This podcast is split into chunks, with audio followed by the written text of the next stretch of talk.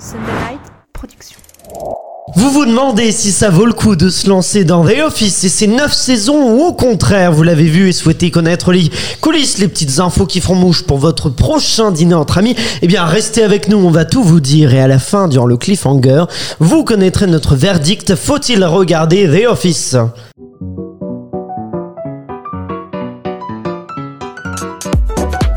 Bienvenue dans la série sur le gâteau, votre podcast entièrement consacré aux séries. Je m'appelle Aurélien Rapatel et je suis là avec mon équipe de serial killeuses pour vous éclairer sur cet univers sans fin. Que vous soyez un grand fan de séries ou au contraire un amateur, que vous souhaitiez tout savoir sur leurs coulisses ou que vous n'ayez tout simplement pas le temps de tout regarder, eh bien ce podcast est fait pour vous. On va décortiquer les séries, les analyser, vous donner nos avis précis. Vous ressortirez en étant un véritable expert, peut-être aussi expert que nos serial killeuses qui m'accompagnent et que je vous présente tout de suite.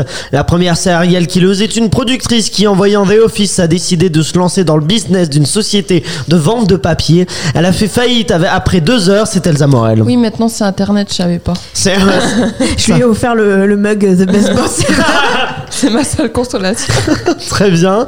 Nous retrouvons avec elle une Ariel Killeuse attachée de presse qui est la trublion de la série sur le gâteau. Elle adore cacher des flancs dans les affaires de sa camarade Elsa. C'est Emma Salvarelli. C'est ma blague préférée de l'année, j'en rigole encore. Elsa. Aussi drôle que tes blagues, Merci beaucoup. Elsa, tu feras attention, t'as un flanc euh, sur ton épaule.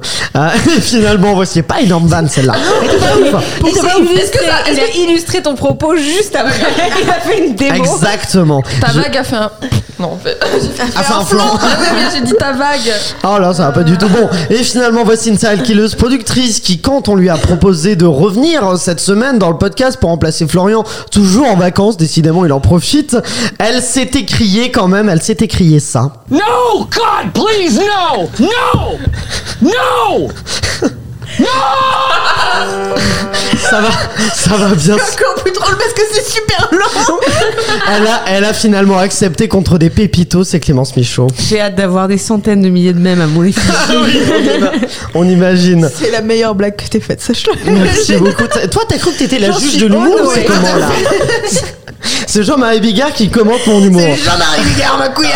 On va, on va donc partir de la saison 1 de The Office. Donc, je précise que c'est la version américaine, mais on va aussi parler des autres versions, bah, de la version originale, de la version anglaise de Ricky Gervais. Et aussi, il y a eu d'autres versions, on en parlera peut-être.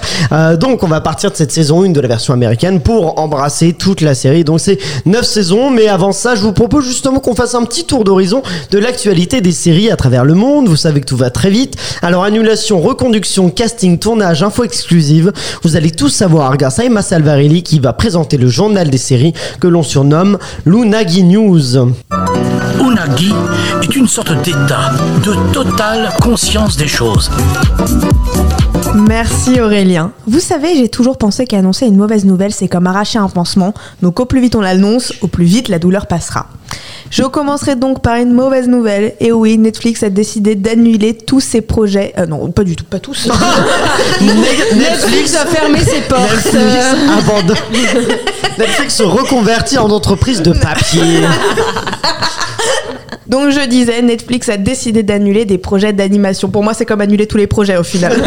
Alors j'entends qu'autour de cette table, ce soit pas euh, une aussi grave nouvelle que ça, mais moi ça me dévaste et il faut en parler. En effet, après une perte de 200 000 abonnés, Phil Rind, c'est ça, le directeur de l'animation de Netflix a été licencié fin avril avec d'autres membres de son équipe d'après The Wrap. La raison, la section Kids and Family a vu une fuite de talents l'accabler. En effet, si cette section était auparavant le lieu de tous les possibles pour les jeunes créateurs, ils ont vu leur liberté se réduire peu à peu et ont préféré quitter le navire, rejoignant Car- Cartoon Network, Disney, Nickelodeon ou des sites plus prometteurs comme Prime Video et Apple TV. Bon, maintenant que ça c'est dit, passons à une autre plateforme qui annonce des nouveautés et plus particulièrement une excellente. La nouvelle série We Own the City est disponible maintenant sur OCS. Cette nouvelle série fait écho à un événement particulier en 2022, The Wire fête ses 20 ans. Alors que les fans se préparent car le créateur de ce classique fait son comeback avec une nouvelle pépite. Coécrite avec le romancier Georges Pelecanos, cette série marque un véritable retour aux sources. Adapté du livre d'enquête éponyme du journaliste Justin Fenton, les six épisodes se concentrent sur la Gun Trace Task Force, un groupe de travail conçu pour éloigner les criminels violents des rues de Baltimore afin de faire face à la recrudescence des meurtres dans la ville. On retrouvera au casting John Berntal de The Punisher, Wunmi Mosaku de Loki, mais aussi Jamie Hector qu'on avait connu dans The Wire. C'est une des séries les plus attendues de 2022, Le Seigneur des Anneaux, les Anneaux du Pouvoir. Si l'on sait déjà que la série sera disponible le 2 septembre sur Amazon Prime Video et que la saison 2 est déjà en cours de réalisation, la série continue de dévoiler petit à petit son casting. Deux nouvelles têtes ont été annoncées. Nous aurons le plaisir de retrouver Tyro Muafidin. Décidément, me facilite pas la tâche avec les noms. C'est un défi. C'est pour ça qu'ils engagent des gens avec des noms improbables juste pour C'est t'embêter. pour, juste pour moi. Pour, tous, pour son tout premier rôle, celui de Théo. L'autre nouveau visage de la série sera celui de Browin, incarné par l'actrice euh, britannico-iranienne Nazanin Boniadi, qui a déjà eu plusieurs rôles euh, avec par exemple Homeland. Ou encore qui joue dans, dans Why Met aussi. Et aussi dans ça Scandale. Et qui est excellente dans Why Met. Tout à fait. Euh, Est-ce que vous voulez réagir sur des informations, euh, des petites infos? Elsa, elle veut réagir? Mais la perte d'abonnés de Netflix, quand j'ai vu, c'est par- c'est passé dans toutes les infos, moi j'ai cru que c'était la fin du monde. Genre. euh, Ah Ah, il a pris Moi, ça moins m'étonne pas. 50% en bourse. Ah oui, oui, oui, Il a c'est- décroché en bourse et ça Mais du n'a- coup, c'est comme, comme d'habitude, c'est les kids qui prennent quoi. je veux C'est dire. l'animation qui prend. Mais c'est vrai que l'animation pas toujours très euh, très bien euh, servie et pas très bien mise en valeur. Mais euh, ça m'étonne absolument pas pour Netflix, c'est la perte des abonnés parce que là, ils enchaînent les mauvaises nouvelles entre les prix qui vont augmenter euh, cette année, entre le fait qu'ils veulent mettre des pubs, euh, ça, puis les, pro- les programmes qui plaisent de moins en moins euh, au public. puis euh, le partage des mots de passe, je crois qu'ils ont fait un truc. Oui, ils veulent tenter de- de- d'empêcher ça. C'est vrai que ça, ça risque de compliquer la, la vie de Netflix et il y a la montée en puissance de Disney+, de Prime Video. De Prime de- C'est ça, parce des que autres, déjà que les, les broadcasts traditionnels, enfin les networks, euh, Nickelodeon, euh, Cartoon Network, enfin Warner euh, de manière générale et, euh, et autres, euh, ça commence à décrocher. Disney Plus maintenant, ça, a- ça a le monopole en quelques années, c'est Mm. dingue. Bah, depuis 2020, ça a commencé en mars 2020 en France et ça avait commencé euh, fin 2019, je crois, euh, à travers le monde. Mais bon, quittons les plateformes de streaming pour rejoindre The Office. Il est donc maintenant l'heure de rentrer dans le vif du sujet avec notre analyse et critique. Il est donc l'heure de passer. Et c'est Clémence Michaud qui va nous faire passer un entretien d'embauche, ou plutôt elle va le faire passer au créateur de la série en revenant sur les origines de The Office. C'est l'histoire tragique mais pas si rare d'un remake devenu encore plus culte que l'original. The Office US a connu un fort regain d'intérêt ces dernières années et s'est imposé comme LA série du confinement. Si la version originale reste moins connue et parfois moins appréciée par le public comme la presse anglo-saxonne et même britannique, selon Stephen Merchant, co-créateur de la série, la version américaine n'a pourtant jamais renié ses origines. Elle est également produite par les mêmes, Stephen Merchant et Ricky Gervais, et fait des allusions ré- régulières à Wareham Hogg, homologue outre-Manche de Dunder Mifflin. Notre histoire, donc, commence par le premier CV pris au hasard d'une pile de candidats à Londres en 1997. Alors animateur d'une micro-radio indé, XFM, Ricky Gervais est à la recherche d'un assistant. Merchant se présente à la radio, Gervais l'emmène au pub. Ils ont les mêmes références, le même humour, et il finit par lui avouer qu'il n'a aucune idée de ce qu'il fait, et qu'il a besoin d'aide. Il a eu ce job sur un coup de chance à la tchatch, et il lui propose un deal. Si Merchant fait tout son boulot, Gervais s'assurera qu'il s'éclatera un peu et qu'il verra du beau monde. Il accepte et les deux compères vont travailler ensemble jusqu'en 1998 et vont même jusqu'à co-animer une émission pendant le créneau du samedi après-midi. Les audiences sont pas dingues, mais la radio a en effet réalisé que leur potentiel était inexploité en coulisses, en backstage, et qu'une vraie alchimie, une magie. On a eu le droit à la version Merci, traduite merci pour la traduction pour, pour, euh, gamme. les anglo-saxons qui nous écoutent. Tous les mots. euh, comique, comique, operate. operate. Je vous la fais en VO juste après. La radio a en effet réalisé que le potentiel était inexploité en coulisses et qu'une vraie alchimie, une magie comique opérait devant le micro. The micro. The microphone. De toutes ces heures passées ensemble, Gervais et Merchant inventent un personnage de patron tyrannique. Parce que Gervais, c'est toujours son supérieur. En 1998, dans le cadre de sa formation à un stage de production de la BBC, Merchant sollicite Gervais pour son court-métrage City Boss, qu'ils coécrivent ensemble avec ce personnage en tête. La cassette passe de main en main entre les gens de l'industrie et devient un peu une sorte de blague à la BBC.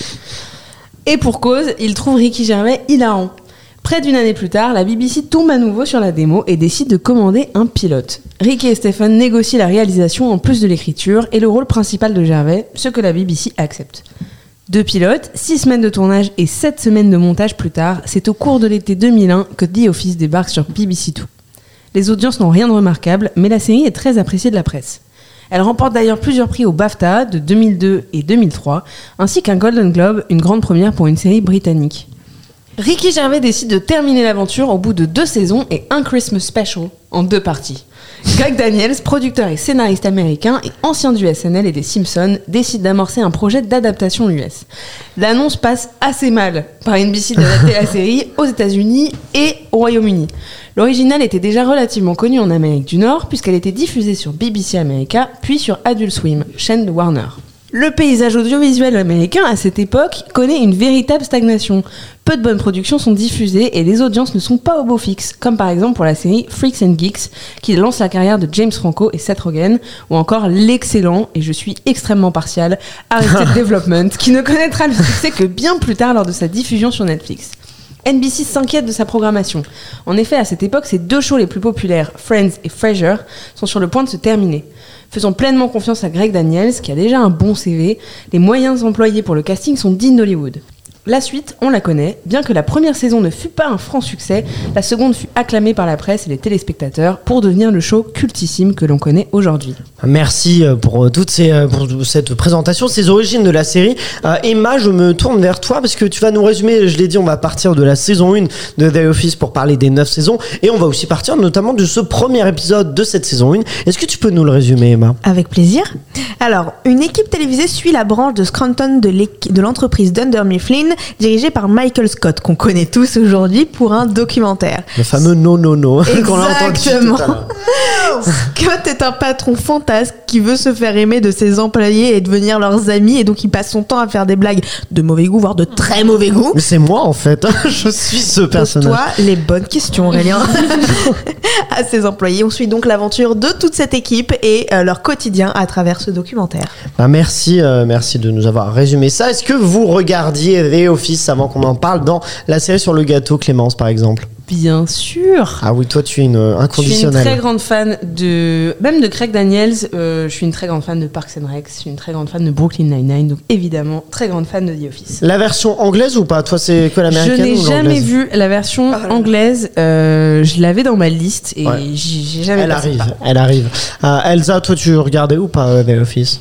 Non, moi je regardais pas parce qu'en fait, c'est une série dont j'entendais parler, euh, on me dit- on m'en disait du bien, mais je trouve que c'est. Enfin, c'est pas aussi. En France, j'ai l'impression que c'est pas une hype aussi forte que pour d'autres séries, je trouve. Ah, je sais pas, moi je trouve qu'en France j'en entends beaucoup bah, par parler quand rapport même. à- hein. Par exemple, la Friends ou How I Met, je trouve Oui, que non, ça mais, passe quand même euh, large en oui. dessous. hein. Oh là On y revient dans un Ok. instant. Emma, toi. Alors moi j'avais toutes les références dès que je voyais des blagues mais j'avais jamais vu la version américaine. Cependant, nonobstant, j'avais vu euh, la version anglaise. Ah, et alors Et euh, après avoir vu la version américaine, imaginez-vous les blagues de la version américaine. Rajouter du trash, rajouter du Bah oui. dark, rajouter du pire que ça. Et vous avez la version anglaise. En même temps, Ricky Gervais, il est connu pour ça. hein. Il, Ah, fait, il y va, il y va assez fort. L'humour anglais est surtout Ouais, très connu ouais, pour être très dur. euh, bah, on Ouais. parlait par exemple de 10% Oui, c'est il n'y a pas très longtemps. L'humour noir. La version anglaise va être vraiment basée sur de l'humour noir assez trash. hein. Et euh, justement, pour vous, ce qui explique le succès, parce qu'effectivement, c'est une série culte aujourd'hui, euh, The Office, euh, c'est ce casting aussi. C'est Steve Carell qui est donc sans- dans ce rôle-là, par exemple, qui est, qui a un rôle absolument incroyable, qui est pas dans toutes les saisons. hein. Effectivement, il, euh, il disparaît quelques saisons avant de revenir pour le final.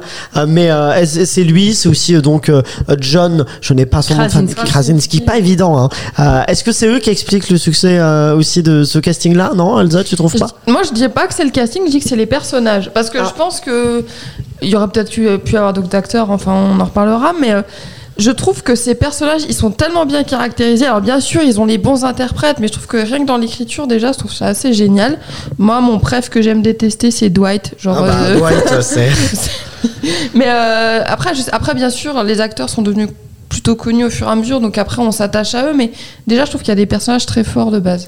Emma avait pas l'air d'accord avec ce que tu disais. Bah, moi, en fait, c'est les deux qui vont ensemble. C'est-à-dire, j'aurais jamais vu personne d'autre jouer Michael Scott que euh, j'ai plus le nom en tête. que euh, Steve Carell, Merci, tout simplement. qui était incroyable. Enfin, tous les personnages sont portés par leur, euh, par leurs acteurs. C'est le casting est génialement fait. L'écriture est fantastique. C'est moi, je trouve qu'il y a, il y a des blagues dans des blagues dans des blagues et pour ça, c'est c'est incroyable. Il y a des scènes qui ont marqué euh, les gens. Comme moi, il y a la scène de parcours qui m'a mais mais, mais c'est encore des fous rires en la regardant. c'est génial, c'est des choses qui sont intemporelles et en plus, moi je trouve la pépite de qu'on retrouve beaucoup par exemple dans Park and Recreation, qu'on retrouve beaucoup dans Brooklyn Nine-Nine, c'est les blancs à la place des rires qu'on avait pu connaître, Ah oui. les rires du public. Maintenant, quand il y a une blague, il y a un blanc. Ah oui, à la- Et et à l'inverse, en contrario de Friends or I Met, des ça. sitcoms avec des, euh, des- Et ça, je trouve c'est c'est c'est magique de mettre des blancs pour montrer justement l'aspect gênant d'une blague. C'est ça, parce qu'ils jouent, en fait, c'est une- c'est vraiment le genre, c'est euh, jouer autour du malaise. C'est- Je crois que c'est un nom, hein, je sais plus exactement quel est le nom de cette forme de rire qui, en fait, provoque le rire par le malaise. Euh, Clémence, toi, t'es d'accord avec ces, ces constats-là qui ont été faits? Oui, je suis d'accord. euh, je, suis, je suis assez d'accord avec Emma. Je trouve que le, le casting était assez dingue. Euh, Il y a eu un tel soin même d'alchimie. Je sais que quand ils ont donné le rôle de Pam, par exemple, euh, elle, elle ne voulait être en binôme que avec John Krasinski parce Ouais. qu'elle elle dit d'ailleurs que Pam n'existerait pas sans vraiment. Elle avait besoin d'un teammate, d'un binôme. Ah Bah là, ça marche bien. hein, ça et d'ailleurs, le personnage de Steve Carell, alors moi je l'ai vu seulement dans des interviews parce que j'ai pas regardé la version UK, mais apparemment le personnage de Steve Carell a été euh, très adapté. Il y a Ah oui. beaucoup de personnages qui ont disparu, euh, qui ont été remplacés par d'autres, donc je crois qu'il y a un vrai vrai effort d'adaptation à l'audience américaine. Je pense qu'il y a aussi de ça. Et c'est c'est marrant parce que tu parlais, euh, tu parlais de, euh, de- dans ta partie de Seth Rogen et Seth Rogen, il a candidaté pour jouer un des, un des personnages. Je, crois, je sais pas, je sais plus si c'est Dwight ou en tout cas il a, il a passé le casting et il a pas été pris Et il finalement. y a même euh, Paul Rudd, je crois, qui avait auditionné pour jouer le rôle de John Krasinski. Il y a eu, il y a eu d'ailleurs un paquet d'autres acteurs assez connus. euh, Bah, qui- surtout même le rôle de Michael Scott. hein, Il y a Ouais. le mec de Better Call Saul, dont j'ai oublié le nom, mais euh, Euh, que tu as. David euh, Oui. Kirk. euh, voilà. Non, mais, oh, non, mais parce que sérieusement, le rôle de Michael Scott, on y voit Steve Carell, mais il y a beaucoup d'acteurs très connus qui ont, Mhm. C'est, qui ont euh, été pensés avant lui. hein. Parce que Steve Carell, en vrai, en, en 2005, il était pas très connu. hein, il avait pas fait. Il les- avait quand même son duo, il était quand même. euh, Mais c'est venu après. euh, Il était quand 40 même ans. dans, sur Comédie Centrale avec Oui. Stephen Colbert, c'était quand même. euh, C'est euh, l'acteur du coup qui a postulé pour le rôle de, euh, de Michael Scott, c'est euh, Bob Odenkirk, euh, donc qui, qui a été mentionné. Est-ce que qu'est-ce qu'on voit dans ce début de, de, de saison, dans cette saison 1 de The Office? En quoi ça va devenir ce qui est, ce qui est The Office au cours des, des saisons qui suivent? C'est l'absurdité totale. C'est ça qui est vraiment la marque de Ah, fabrique il y de a la une série. absurdité constante. Tu ne sais jamais à quoi tu vas t'attendre. Mm. Et pour ça.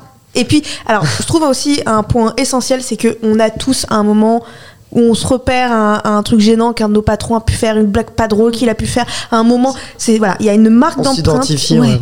Et pour ça, c'est un plaisir. Ça pose toutes les bases. En 20 minutes, Ouais. c'est 20-25 minutes, on sait qui est qui. Mm. Euh, on connaît les relations, on connaît la hiérarchie. On a déjà la problématique un peu de la saison euh, avec le downsizing. euh, on, a, Ouais. on a tout. On a toutes les bases. On a le, la mise en scène, le mockumentary. On a tout. Le downsizing du coup pour les moins anglophones.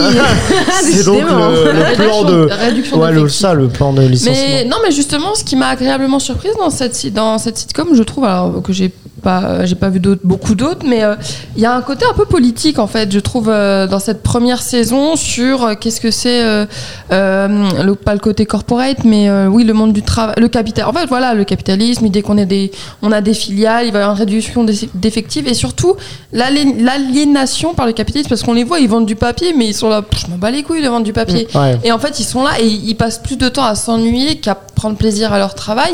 Mais en même temps, ils sont obligés parce qu'il faut bien payer les factures. Et d'ailleurs, dans la- il y a une, je trouve qu'il y a quelque chose d'assez euh, marquant dans la saison 1, c'est quand, qui est très drôle, quand ils doivent choisir les mutuelles. Ouais. Dwight, il dit, je sais pas, il, il prend un peu le, le relais pour faire le chef. Mais je trouve ça assez euh, fort, en fait, de rire de quelque chose d'aussi grave et donc à la fois nous faire rire et en même temps nous dire, ah ouais, il y a un problème à ce niveau-là. Et à l'inverse de ma question, qu'est-ce qui a changé dans ce que devient The Office dans les saisons suivantes par rapport à cette saison 1, euh, Clémence? Euh, en fait, euh, je trouve que ça, ça change un peu de, ça change un peu de ton. On a, on a une vraie, moi je trouve qu'on sent vraiment un, un saut entre la saison 1 et la saison 2. Mhm. Euh, j'aime beaucoup le développement des personnages. J'aime beaucoup qu'il y ait de la reine qui s'agrandisse un peu. Bon, on va pas spoiler, mais il y a d'autres euh, filiales euh, de Mifflin. Euh, ouais, je, je trouve que la série grandit vachement tout au long de, tout au long des saisons. Je veux pas en dire, je veux pas en dire trop, mais Il y a aussi il y a le personnage aussi de Michael Scott qui aussi évolue, change dans la Oui. Saison 1, il est quand même un peu plus, euh, il est beaucoup plus euh, tyrannique ou euh, moins, on a moins d'empathie pour lui, alors qu'en fait, au fur et à mesure Oui. des saisons, on va en C'est quelqu'un qui a une plus. vraie arche une vraie évolution. Ouais. Ouais, mais Ouais. on s'attache quand même vachement à lui. Moi, le moment où il s'en va, euh, j'ai lâché mes larmes quand même. Ah non, mais terrible. Non, oui, mais mais, pas dans la saison 1. Du coup, c'est ce Non, qu'on disait. Ce c'est oui. qu'en fait, il évolue énormément. Dans la saison 1, il est présenté comme un personnage quand même peu anti, peu, peu sympathique. Et en fait, il le devient au C'est cours. juste euh, quelqu'un qui a besoin désespérément d'attention. c'est ça. euh, C'est un petit juste enfant. pour dire, pour L'info, parce que je la dirai pas dans ma partie, c'est parce qu'en fait, la, la série a failli s'arrêter dès la saison 1 parce Mm. que ça a fait flop d'audience euh, Ouais. aux États-Unis. Sauf que les, les créateurs, ils étaient tellement fans de l'original qu'ils se sont dit on va pousser. Mais du coup, ils ont fait tout un travail de réécriture euh, pour justement peut-être qu'il y ait plus d'identification et notamment ce personnage euh, de Je crois que et ça passe aussi un peu par la mise en scène. Je crois qu'ils ont fait une mise en scène un peu moins euh, moins plate que ce qu'il y avait, bah, une image aussi une couleur un peu moins plate que ce qu'il y avait dans dans la saison 1 pour donner plus envie aux gens de, de regarder. Mais Elsa juste oui. euh, Pardon, Emma, mais on parlait de Bob euh, Oder- Odenkirk. Odenkirk. Odenkirk tout à l'heure. on disait que ouais, il aurait pu être le patron. Au final, il a été un patron dans How I Met Your Mother et Exactement. un très bon patron aussi. Ah, un très patron drôle de à sa manière. ouais. aussi, très très compliqué euh, avec euh, Marshall et Barney. Mais bon, Elsa, du coup, je le disais, je me tourne à présent vers toi afin que tu t'intéresses à la comptabilité de cette entreprise de papier pour nous en révéler tous les secrets autour de la production de The Office. Dans The Office, on nous présente une entreprise qui peine à rapporter de l'argent. Mais je peux vous confirmer qu'au fur et à mesure des saisons, l'argent coulait à flot dans le compte en banque des acteurs. En effet, alors que Steve Carell était payé 87 000 dollars par épisode pour les so- saisons 1 et 2, son salaire est ensuite passé à 175 000 dollars par épisode. Il peut notamment remercier 40 ans toujours puceau d'avoir fait exploser sa notoriété. Du côté de John Krasinski, celui-ci était payé seulement 20 000 dollars par épisode pour les trois premières saisons, pas de quoi s'acheter un, appart sur la côte d'Azur, mais heureusement pour lui, son salaire a ensuite aug- été augmenté de 100 000 dollars par épisode pour le reste des saisons. Oh, ça fait une belle augmentation, Ouais, ça. ouais, ouais, ouais. Cinq fois plus. Enfin, moi, 20 000 dollars par épisode, je veux bien. hein. Ah oui, ça fait toujours plaisir. Seulement 20 000. La série sur le gâteau, c'est quand on s'aligne.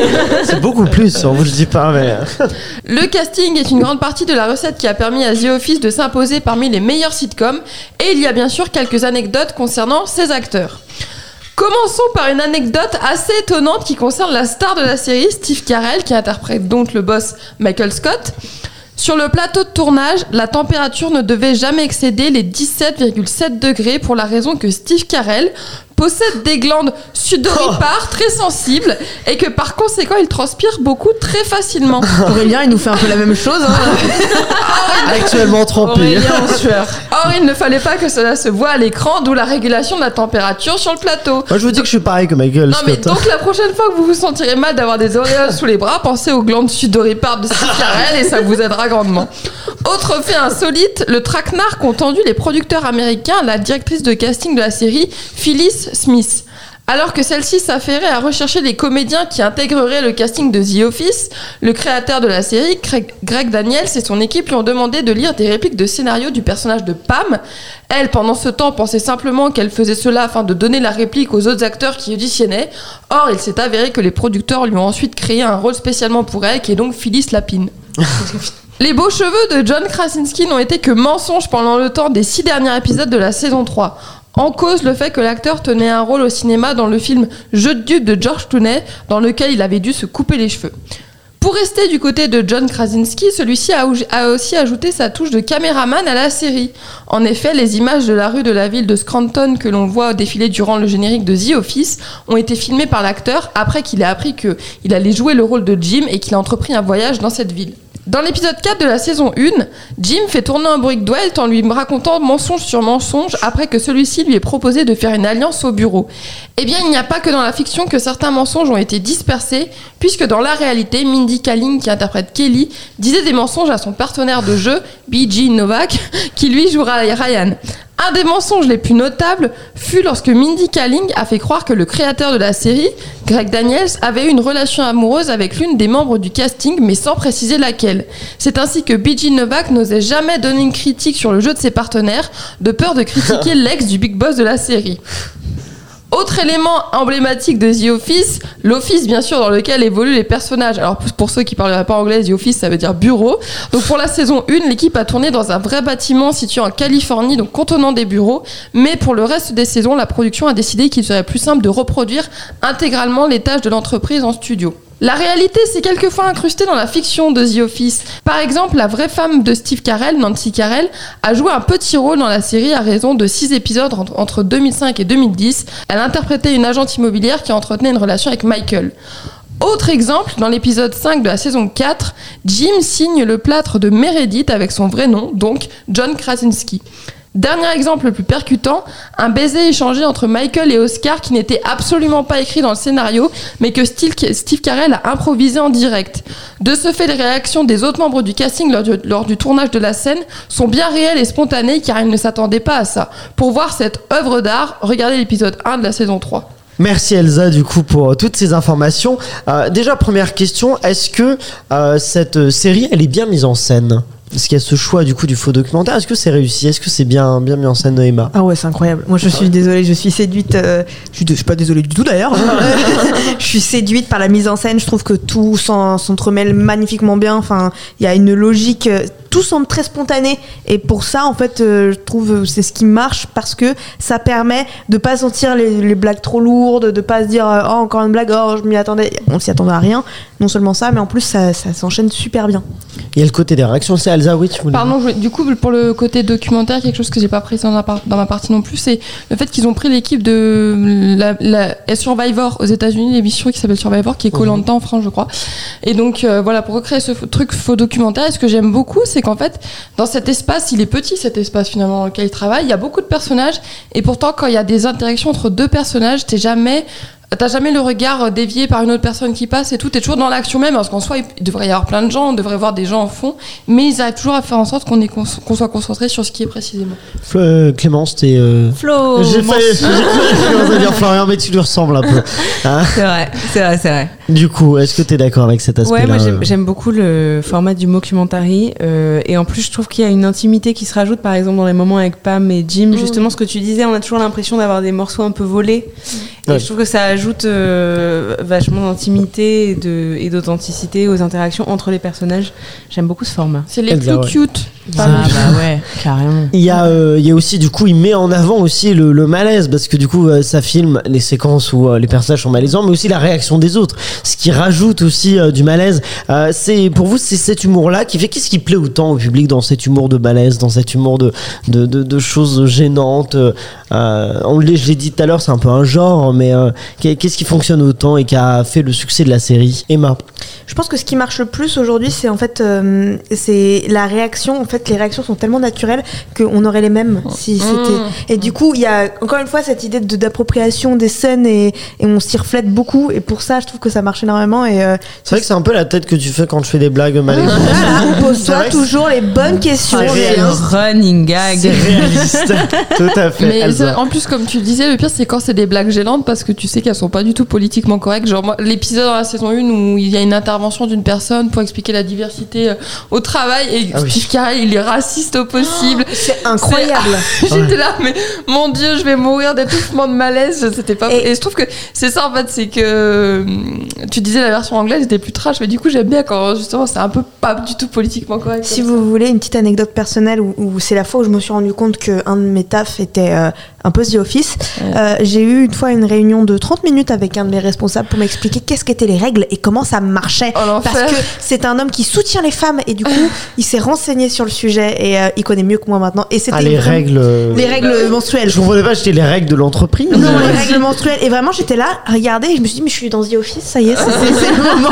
Ah oui, d'accord. Ah, effectivement, ça devait être, ça devait être sympa, Clémence. ouais. Ouais, puis il y a- il y a, l'absurdité de l'humour. On, on sait jamais où on va partir. Vraiment, il y, a y un génie créateur euh, qui, est- qui est dingue. Quoi. On, on ne voit jamais arriver la chute. Elsa. Parce qu'en plus, comme tu disais, il n'y a pas de rire, mais il n'y a pas de musique non plus. Du coup, là. Bon. oui, c'est vrai qu'il y a les, les silences, les silences sont, euh, sont, sont pesants et c'est vrai, on le disait tout à l'heure, le casting aussi porte, euh, porte la série. Moi, je me souviens d'un épisode, du coup, c'est euh, Dwight qui, euh, qui, qui met, il y a le, les fiches avec les maladies, il faut, chacun met, met ce qu'il a pour, voilà. Et il y a notamment le personnage, alors il s'appelle comment ce, ce, ce personnage de The Office, le personnage, j'arrive tout de suite. Lequel Décris-le. Qui est un peu ah bah le personnage de Kevin voilà ça il y a le personnage de, euh, de J'ai Kevin vu faire ça. un peu comme ça Il y a le personnage de Kevin euh, qui, euh, qui, qui a mis, qui a glissé un mot en disant qu'il avait des, je sais plus, des, euh, des hémorroïdes ou Des quelque flatulences non, des non, non, pustules, c'est pas. Oui, des pustules, ouais, c'est ça. Et, euh, il y a cet échange vraiment lunaire entre Dwight et lui, euh, qui euh, Dwight qui dit mais ça existe pas ça, et vraiment lui derrière, ce visage très malaisant qui dit si si ça existe. Il y a- Quelqu'un il y a, là. il y a quelqu'un qui doit l'avoir ça. Et c'est vrai qu'il y a ça. Je trouve que c'est vraiment le casting. euh, il est pour beaucoup Emma. Le montage aussi Ouais. est génial.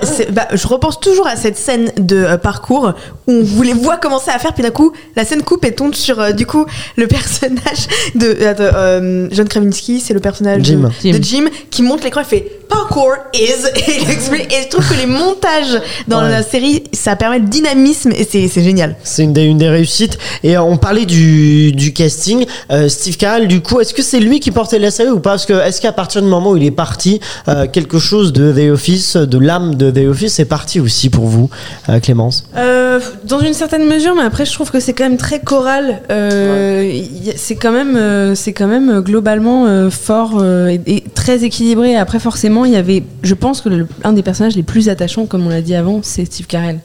Et c'était aussi cette âme hyper politiquement incorrecte, même si elle est retrouvée dans d'autres personnages après, notamment des personnages qui arrivent dans les saisons suivantes. Euh, mais, euh, Il y a un truc qui, ouais, qui s'est perdu un peu pour toi, Emma, t'es d'accord Moi j'ai eu du mal ouais, à continuer à regarder sans. sans- Ah oui. Ouais, je suis assez d'accord. Après, le, le départ est beau, enfin, il- le départ est logique, c'est pas quelque chose où on dit, ah, ça se voit, ils l'ont, ils l'ont viré pour le virer, puis ça le permet de le voir revenir dans les derniers épisodes, et pour ça, c'est cool, mais ouais, c'était dommage. C'était Bon. dommage, vraiment. Je te, je te dommage. Bon, Emma, je me tourne à présent vers toi afin que tu prennes ta plus belle caméra et réalises un petit documentaire sur le genre au cœur de The Office, les faux documentaires. Il est donc l'heure du focus d'Emma. It's Britney, bitch. And I am back. J'ai fait une demande spéciale de changement à Aurélien. Changement de jingle exceptionnel. Ça me permet de faire une entrée fracassante. En effet, j'arrive dans vos oreilles comme Michael Scott au bureau pour vous parler des mockumentaries. On le sait tous, The Office a fait un beat, cette blague, personne n'a rigolé. ça- Oh non là. Britney Beach, Ouais, c'est pas grave, c'est j'aurais essayé. Hein. C'est ce qu'il faut. On le sait tous. Ça ne respecte rien ici. Je comprends ce que tu vis Mais au quotidien. Aurélien. Pour faire des bonnes blagues, faut aussi en faire des mauvaises. Oh, je- je- Ça forge l'expérience, c'est bien. Madame, je vais continuer. J'étais où Euh, On le sait tous, The Office est une série qui a marqué les esprits des spectateurs. Ce quotidien filmé à l'inventivité comique nous montrait il y a 17 ans l'une des plus grandes comédies d'entreprise, un genre qui lui aura permis d'acquérir une sorte de valeur universelle. Le show sur les employés de Dunder Mifflin est à l'origine de la montée en popularité du genre faux documentaire les années suivantes, ayant une véritable influence. On pensera par exemple au succès de Park and Recreation avec le même Greg Daniels aux commandes. Dans cette série, on y filme la vie d'employés du département des parcs et loisirs de l'État de l'Indiana. Si l'on n'est pas sur un copier-coller avec par exemple des personnages différents et des enjeux différents, on retrouvera quand même de grandes ressemblances dans la dynamisme, que ce soit par le genre ou bien l'absurdité des scènes. Cependant, le véritable point commun de ces, deux séries, de ces deux séries est cette volonté de casser le quatrième mur afin de laisser le spectateur rentrer dans l'intimité des personnages. Ces deux séries sont principalement tournées sur les entreprises, mais pour les faux documentaires, ce qui marche bien, c'est les familles. Et oui, elles ne sont pas en reste niveau mockumentary. Et d'ailleurs, la France en possède une excellente, fais pas ci, fais pas ça. On y met en scène les méthodes d'éducation des lepics et des boulets, avec plusieurs apartés face caméra. La différence de fais pas ci, fais pas ça, c'est que les apartés finissent par disparaître à partir de la saison 2, alors qu'elles restent dans The Office tout au long. Cette série française a eu un tel succès qu'un an plus tard, ABC achetait les droits d'adaptation pour en faire un remake qu'on connaît tous, Modern Family. À l'origine, il devait s'appeler Don't Do This, Don't Do That, un peu long et moins marquant. Don't do this, don't do that. Don't Do This, Don't Do That Très bien. Très bien. Continuons. Plus récemment, en France, on a pu découvrir une série Canal+, la, me- la meilleure version de moi-même, un faux documentaire sur Blanche Gardin. Elle quitte la scène, s'enfonce dans les sous-sols du théâtre, pénètre dans sa loge, enlève son costume et se démaquille. Dans le reflet du miroir, on aperçoit un caméraman qui la filme. Blanche Gardin va partager avec une équipe de tournage sa nouvelle quête existentielle, arrêter la comédie à l'origine de toutes ces mauvaises ondes qui lui ruinent la vie, pour chercher le bien-être à tout prix. Ce faux documentaire permet alors de dénoncer avec humour l'hypocrisie du je pense aux autres, alors qu'en réalité, on ne pense qu'à soi-même. Et bien sûr, si je dois parler de Canal+, je ne citerai pas La Flamme, qui a été un des plus gros succès et qui garde pareil ce style de télé-réalité. En parlant de télé-réalité, je passe à la série suivante. Si on connaît beaucoup les faux documentaires utilisés pour faire du comique, il est aussi le grand serviteur des séries plus dramatiques. Une pépite dans le genre, Unreal. Cette série créée par Martin Oxon et Sarah Gertrude Shapiro nous emmène dans les coulisses de la télé-réalité. On nous apprend alors les codes qui ont fait de la télé-réalité le programme théâtral que l'on connaît aujourd'hui. Dans cette version de faux documentaire, on nous plonge dans un dynamisme prenant grâce au mouvement de caméra à l'épaule. Si ça donne un peu mal au crâne, le but escompté est atteint, la série rend accro. Au final, ce qui fait la magie des mockumentaries, c'est la place des spectateurs, parce qu'on les met au centre et qu'on les fait rentrer dans les coulisses et l'intimité des personnages. Et si c'est drôle, ça marche encore plus. Bah, merci pour ces informations. Euh, pour vous, qu'est-ce que justement ce genre du faux documentaire apporte à The Office qui aurait pas eu sans euh, Clémence? Ça, ça casse le quatrième mur, Tout à comme fait. on dit. Dans le jargon cinématographique. Non, mais on se sent. euh, je pense que c'est pour ça aussi qu'il y a un vrai attachement avec les personnages et qu'il y a comme ça, c'est qu'on capture des moments, on a l'impression de voir des choses qu'on n'est pas censé voir. Ouais. Je trouve qu'il y a une vraie implication émotionnelle dans, ces, dans, ces, dans ce format-là qui est vraiment très chouette. On y croit plus à ces personnages, c'est ça, Elsa? Et aussi, je trouve que ça permet de rentrer un peu dans l'intériorité des personnages parce que finalement, je viens de me rendre compte qu'un personnage, ça n'existe jamais tout seul. Enfin, on le voit toujours en train de discuter avec quelqu'un, mais tu le vois jamais parler tout seul ou dire vraiment ce qu'il pense. Et là, bon, même s'ils sont face caméra, ça permet de dire, euh, voilà, ils disent vraiment leur pensée. Bah, John Krasin- euh, Jim, c'est là à ce moment-là qui dit, bah, mon job, j'en ai rien à péter, tu vois, Ouais. mais c'est quelque chose qu'il dira pas à ses collègues à part euh, Pam, mais euh, voilà. Et pour vous, quelles sont les limites justement du faux documentaire? Jusqu'où est-ce que la série atteint ses limites? Emma? Euh, je pense qu'en fait, il faut faire attention de ne pas aller trop loin et d'aller dans le trop intime euh, à vous, en se disant oh, il faut vraiment tout montrer. Il y a des choses, je pense qu'il faut laisser du subtil un peu dans tout ça, et c'est ce que fait The Office. Et euh, ouais, je pense que c'est ça la limite en fait, c'est le subtil. Et pourtant, c'est pas forcément évident parce que justement, une série, ça développe sur un film, c'est pas surprenant. Il y a des films en faux documentaire comme Zelig, par exemple, de Woody Allen, mais c'est euh, sur une durée d'une heure et demie. Et là, une série, c'est quand même, ça, ça, ça prend beaucoup plus de temps. Est-ce que du coup, ça se, ça devient pas un peu ronronnant ou d'un moment ou euh, Ronronnant. Non, parce que en fait, je- je- le- les plus gros défauts d'écriture, je trouve, c'est quand, euh, c'est quand on fait dire à un personnage quelque chose d'hyper évident qu'on veut transmettre au téléspectateur au lieu de lui montrer. Et ce format-là, ça permet non seulement d'avoir une parole hyper franche. Et en plus d'avoir ce côté décalé parfois quand il fait une action et qu'il Ouais. dit qu'il pense complètement le contraire, mais aussi on voit le personnage se raconte physiquement, littéralement, et il, se- il pense qu'il n'est pas observé. ouais. Donc il se révèle vraiment dans. On on a vraiment des, des aperçus par moment d'un personnage dans sa nature la plus profonde. Et je- c'est. Voilà. Elsa, ouais. Mais du coup, moi, c'est vrai qu'effectivement, c'est un truc, c'est un peu répétitif au bout d'un moment. Et le pire, c'est que des fois, t'es un peu lancé dans l'action de ce qui se passe au bureau. Il y a cet aparté, bon, tu reviens.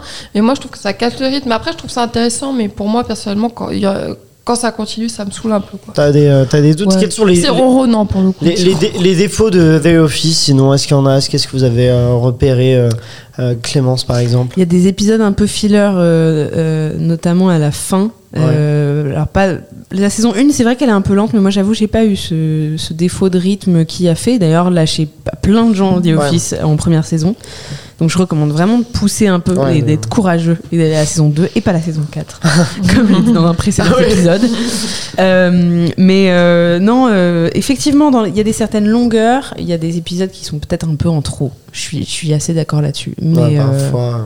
mais globalement, ça reste quand même, ça reste quand même quelque chose qui, qui, nous, qui nous capte. qui nous cap- bah, justement je reste avec toi euh, Clémence parce que tu as peut-être des, des petites recommandations à nous faire si on aime The Office quelle autre série nous pourrions, nous pourrions regarder euh, que nous pourrions aimer? Il est l'heure des recos de Clem Ce jingle n'a pas de sens. C'est des pages des qui pages se tournent. qui se tournent et du coup il y a plein de recommandations par page Oh waouh, vous allez être déçus. non, alors première recommandation, un mockumentary qui est sur Netflix. elle est pour est qui cette série. recommandation Ah oui, c'est- on est à chaque toujours fois tu choisis quelqu'un pour euh, Aurélien. oui oh j'ai ma recommandation Alors que tu je recommande, et c'est en plus c'est ton humour, ça va Ah. beaucoup te plaire. American Vandal. Je ne sais pas si pas. vous avez déjà vu cette série. Je vous peins un peu le tableau. C'est une série, donc c'est une série documentaire. Ouais. Euh, il y a deux saisons, mais c'est un, c'est en anthologie, c'est-à-dire que la deuxième saison est indépendante de la Oui. première. Je n'ai pas pu regarder la deuxième saison pour des raisons euh, vraiment de dégoût. Je ne vous spoilerai pas, mais parce que chaque saison est dédiée à un crime. Ah oui, Et le premier crime, c'est euh, 42 zizi qui sont, euh, qui sont tagués sur les voitures du lycée. D'accord. Et il y a un suspect qui est le crétin de l'école que tout le monde euh, accuse. Et en fait, c'est un mec qui décide de mener l'enquête. C'est des lycéens. D'accord. Et ils décident de mener l'enquête. Ils interviewent des profs, ils interviewent des juges, ils interviewent des avocats. Le principal intéressé, qui est effectivement complètement con, c'est du génie. Tellement ça ne pour repose moi, donc. sur rien. C'est- le vide absolu. Oui, c'est la vacuité drôle. Et en même temps, c'est tellement drôle. Euh, vraiment, c'est extrêmement drôle. Elle Euh, est bizarre la nouvelle chronique. Je vais m'empresser de regarder cette recommandation. Très bien. Et la deuxième, c'est une série dont on a parlé euh, au cours de cet épisode, qui est Arrested Development, euh, qui est une série un peu, qui a connu un peu le même sort, alors peut-être moins, elle a, elle a connu moins de succès à l'époque. Elle avait été diffusée avant, euh, avant The Office US. Ouais. Euh, elle a eu un reboot sur Netflix qui est assez raté, que je Ah, ne conseille pas bien. forcément. En revanche, les deux premières saisons sont vraiment du, c'est de l'œuvre d'art. Euh, Il y a plein de noms complètement emblématiques. Il y a Will Arnett. euh, qui est notamment dans toute cette bande un peu du SNL, euh, il y a, euh, qui est d'ailleurs le mari de Amy Poehler de Parks and Rec. Tout, le fait. monde, ils se connaissent tous. Tout C'est un est tout est lié. Il y a Jason Bateman, il y a, enfin vraiment c'est un, c'est un casting 5 étoiles, c'est extrêmement drôle. Ça casse pas le quatrième mur, mais c'est mockumentary, un peu pareil. Ok, Euh, voilà, c'est une super série. très bien. Et Bah, euh, une peut-être une troisième Allez. petite recommandation qui n'est pas vraiment euh, qui n'est pas vraiment précis ni film ni série, mais c'est le Saturday Night Live. Oui. Et d'ailleurs le producteur euh, de The Office US est un ancien de Saturday Night Live et a commencé et a fait ses armes auprès de Lorne Michaels, euh, qui est donc le showrunner du Saturday Night Live depuis des années et des années. Euh, et c'est vraiment, c'est vraiment pépite. C'est toutes les semaines. Il y en a un avec John Krasinski d'ailleurs dans Ah. cette saison, qui est extrêmement drôle. Je crois que c'est l'épisode 1 ou 2. Très bien. Bah, merci, euh, merci pour ces recommandations. Mais maintenant, il est l'heure du cliffhanger. Faut-il, oui ou non, regarder The Office US, Elsa Morel? Alors, moi je vais dire.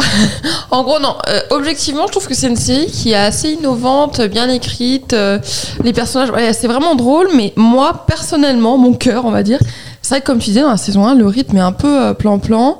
et j'ai du mal à me chauffer pour regarder les, autres. Du coup, non. Oh là là, c'est un nom du côté d'Elsa. Un choc. Emma, toi, tu, tu dis quoi? Alors moi, on va me reprocher d'en faire un peu trop souvent. Oh là là. Mais je ne le regretterai jamais de dire que c'est une alerte coup de cœur. Oh là là, alerte coup de cœur. Je t'aime une fois. Je t'aime deux fois. Je t'aime plus que le riz et les petits pois. Il faudrait en avoir des nouveaux. Il faudrait Donc, avoir de télé- nouveau. Non, on l'aime beaucoup, c'est l'Espagne.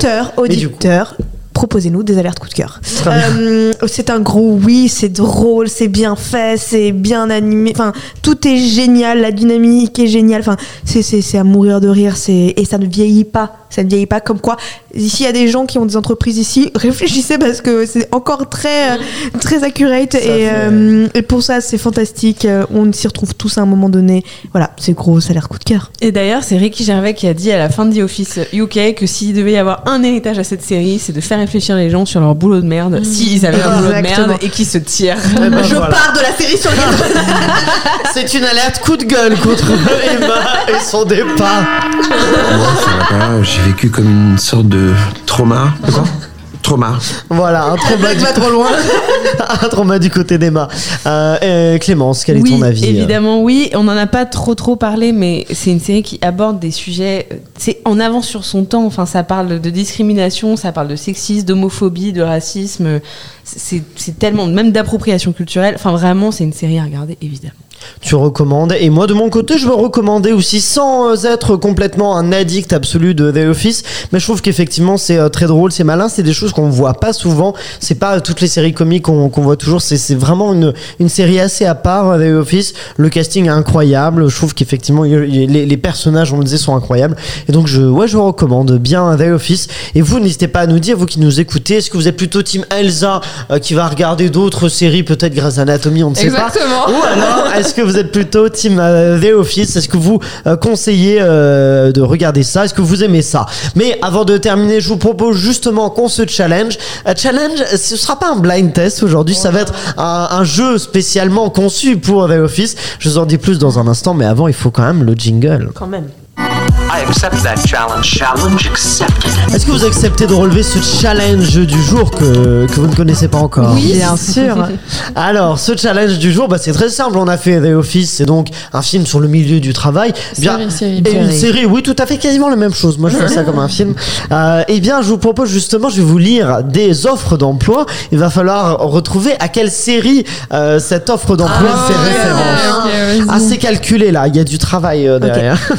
J'y vais pour la première offre d'emploi, vous me dites le nom de la série. hein. La première, c'est une offre de job très très très urgente. Il vous faudra être efficace, ne pas avoir peur de faire des heures tardives, travailler les week-ends. Vas-y Elsa. Emily in Paris Non, c'est pas ça. Et jours fériés, quelques notions de droit sont également les bienvenues.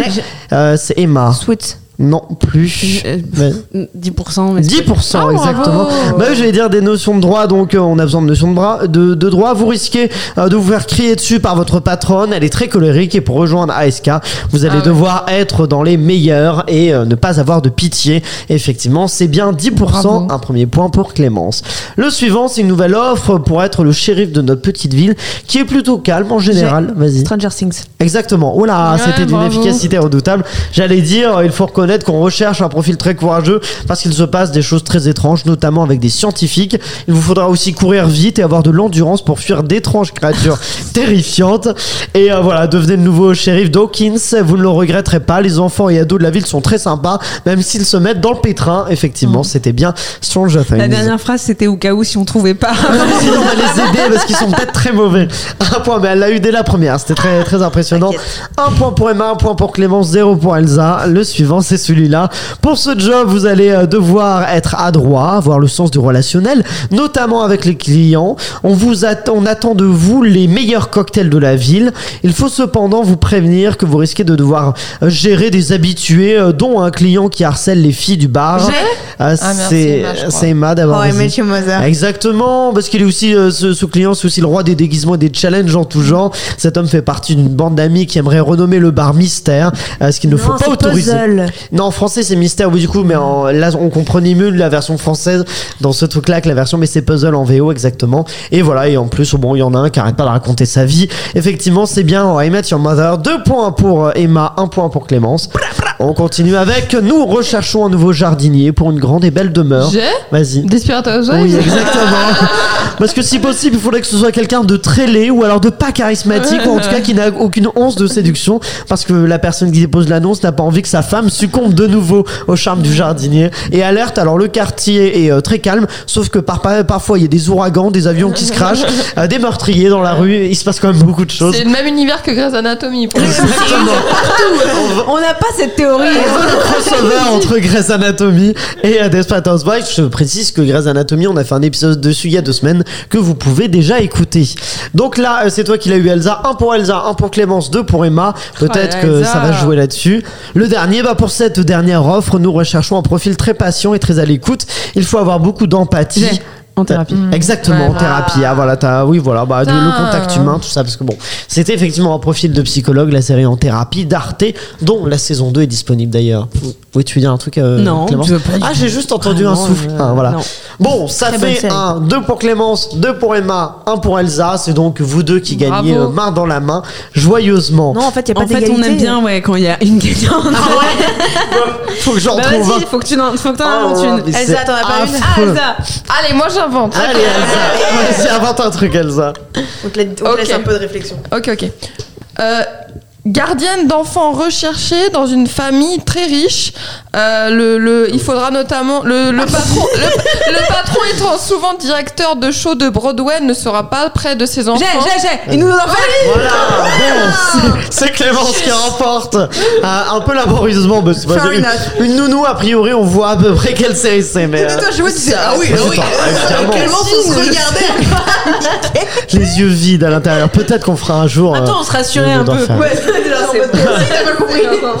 Bon, la série sur le gâteau, c'est fini pour aujourd'hui. Merci à nos serial killers de jour. Merci à Pierre-Emmanuel et Guillaume de Sunday Night Productions. N'hésitez pas à partager la série sur le gâteau autour de vous. Et vous pouvez aussi suivre notre compte Instagram, arrobase la série sur le gâteau tout attaché, où vous trouvez plein, où vous trouverez plein de contenus exclusifs, des infos sur The Office, sur d'autres séries, plein de choses, de l'actualité, tout ça, les Unagi News de d'Emma. Et, euh, et puis voilà, merci d'avoir écouté ce podcast. On se retrouve très vite avec une nouvelle série, de nouvelles infos, de nouveaux blind tests ou alors de nouveaux jeux. Et ça, c'est la série sur le gâteau. Bisous